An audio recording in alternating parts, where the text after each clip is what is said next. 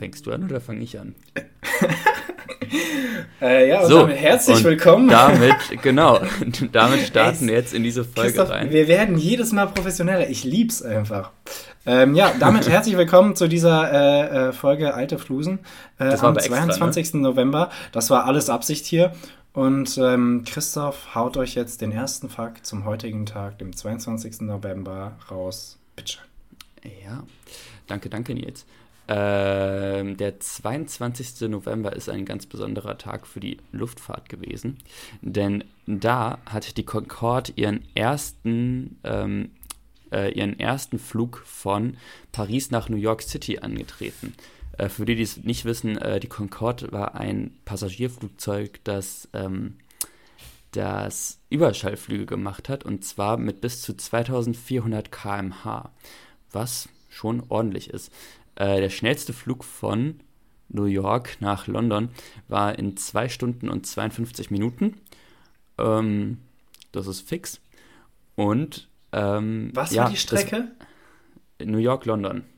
2 Stunden in 52 Minuten. Ach du Scheiße. Ja. Das ist wild. Das ist richtig schnell. Ähm, ja, hat äh, 1000 Millionen Pfund gekostet, wie Wikipedia sagt. Oder wie ich sagen würde, eine Milliarde. Ähm, und sollte ursprünglich 170 Millionen kosten. Ähm, erstaunlicherweise hat da aber nicht Deutschland dran mitgewirkt. Das haben die Briten und die Franzosen selbst äh, hinbekommen, diese Planung so zu verkacken. Ähm, haben die beiden Regierungen geplant ursprünglich. Jedoch ist dann äh, unter Thatcher, ähm, Margaret Thatcher, die Eiserne Lady, äh, wurde das dann eingestellt, die äh, Unterstützung für British Airways, woraufhin, das fand ich lustig, eine Marktforschung betrieben wurde zu den Preisen, äh, bei der rauskam, dass ein Großteil der Passagiere der Concorde einfach überhaupt nicht den Preis des Fluges ken äh, kennen. Deswegen wurde der dann extrem angehoben, der Preis. Und ähm, ja, das waren wahrscheinlich alles so Businessmänner. Ähm, Genau, und 2000, im Jahr 2000 äh, ist dann nach einem äh, Unfall, nach einem dramatischen, bei dem alle Passagiere auch verunglückt sind, äh, ist dann der Betrieb der Concorde, ähm, ja, wurde der beendet. So viel zu der Concorde. Nils, was hast du uns mitgebracht? Wild. Übrigens äh, ist Thatcher äh, an dem heutigen Tage zurückgetreten als äh, Premierministerin von Großbritannien. Das wäre jetzt ähm, einfach die perfekte Brücke, aber du hast uns was anderes mitgebracht, oder? Ich habe euch was anderes mitgebracht. Heute, Christoph, es war wirklich ein schwieriger Tag. Nachdem der letzte, äh, letzte Woche der Tag wirklich wenig hergegeben hat, heute war so viel. Ähm, hier ganz kurz den Running Gag muss ich loswerden. Wir sprechen ja öfters mal über Länder, Republiken, kleine Staaten, die es ganz, ganz kurz gab. Ähm, mhm. Heute sind 1918 französische Truppen nämlich äh, in Straßburg eingezogen und haben die erst am 11. November ausgerufene Republik Elsass-Lothringen damit beendet. Heißt, die hat es elf Tage gegeben. ähm, genau, ah. genau sowas, genau sowas lieben Gute wir doch. Story. Ähm, heute war das äh, Attentat äh, auf Kennedy, das Jubiläum dazu. Aber äh, das will ich gar nicht. Ähm, Jubiläum ist auch irgendwie, das Jubiläum. erinnert zu sehr an Jubeln. ja, ähm, das passt nicht. Haben, haben sie an dem Tag auch, ähm, bis zu einem gewissen Punkt, ja. Ähm, nein, aber ich möchte über ein anderes Attentat sprechen, auch, auch auf ein Staatsoberhaupt. Ähm, heute äh, feiert der Libanon nämlich äh, seinen, seine Unabhängigkeit von Frankreich, deren ähm, Flagge war nämlich mal äh, dieser, ich weiß nicht, ob das ein Pinienbaum ist, also die haben ja auf jeden Fall so einen grünen Baum in der Mitte ihrer Flagge. Das war auf der, auf der französischen Flagge französische Nein. Flagge und dann einfach der Baum drauf. So sah das früher aus. Ja, so, auf jeden Fall, die haben ihre Unabhängigkeit äh, heute proklamiert. Und mhm. ähm, zu diesen Feierlichkeiten, Jahre später, im Jahre 1989, nach 17 Tagen im Amt, wird der libanesische Präsident René Moawad in Beirut bei einem Bombenattentat getötet. Die Explosion einer, und jetzt halte ich fest, 250 Kilogramm schweren Autobombe beim Passieren Alter. der Wagenkolonne der, des Präsidenten kostet insgesamt 24 Menschen das Leben. Die Verantwortlichen und die Hintergründe bleiben im Dunkeln, bis heute übrigens.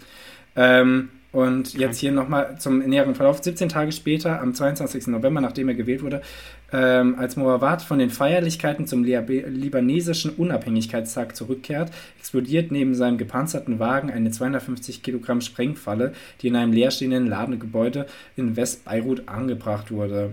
Die Polizei hatte zuvor die Straße geräumt, um mögliche Autobomben zu beseitigen. Die Sprengfalle durchschlug zwei Wände, riss Moawads Wagen in zwei Teile und tötete ihn und 23 weitere Menschen. Das Attentat wurde zunächst nicht untersucht. Jahre später wurde erkannt, dass das Attentat auf den Vorstandssprecher der Deutschen Bank, Alfred Herrenhausen, mit derselben Waffenteppich, äh, Waffentechnik ähm, des Mist Snai-Chardin-Effekts im selben Jahr durchgeführt wurde, was ich sehr krass finde. Äh, von wegen, wenn da dieselben selben Leute dahinter stehen würden. Und jetzt ganz kurz nochmal zu den Motiven, dann äh, ist das auch abgehakt hier. Noch heute sind die Identitäten und die Motive der Verantwortlichen Gegenstand der, der Diskussion. Manche Verdachtsmomente zeigen nach Syrien.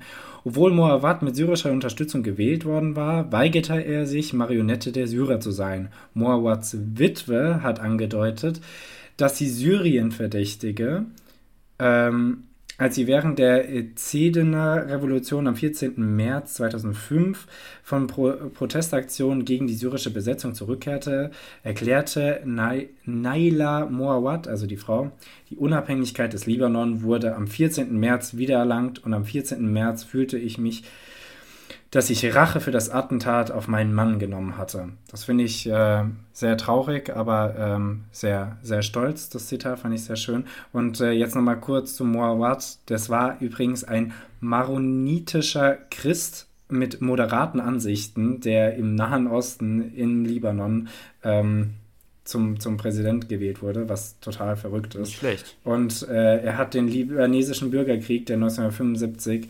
ausgebrochen war, beendet. Und äh, das alles hat ihm dann wahrscheinlich am Ende das Leben gekostet.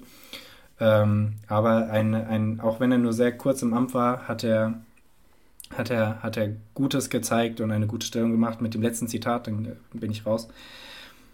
Es kann kein Land oder keine Würde ohne die Einigkeit des Volkes geben. Und es kann keine Einigkeit ohne eine Übereinkunft sein. Und es kann keine Übereinkunft ohne Versöhnung sein. Und da keine Versöhnung ohne Vergebung und Kompromiss sein kann, und da hört das Zitat auf, aber ähm, es geht vor allen Dingen darum, dass man Vergebung und Kompromisse äh, geben soll und eingehen soll. Und äh, damit möchte ich euch heute äh, in die Woche entlassen ähm, zum, zum guten Moawad, zum René Moawad übrigens, äh, französischer Name. René. Ja. Ähm, ja, das war's zum 22. November von mir. Äh, es war mir eine Ehre äh, in dieser Kurze, kurzen Folge. Folge. Und ihr könnt euch freuen auf äh, den Freitag mit einer heißen Diskussion. Christoph, wollen wir das Thema schon sagen? Ja, komm. Hau raus. Thema Tschüss. Cancel Culture. Wem tut es gut? Wir werden äh, Stellung nehmen, wir werden recherchieren dazu. Ich habe mir schon ein paar Sachen rausgesucht. Ähm, ihr könnt euch drauf Ich freuen. natürlich auch. Und äh, ihr hört uns dann am Freitag. Bis dahin, macht's gut. Ciao, ciao. Ciao, ciao.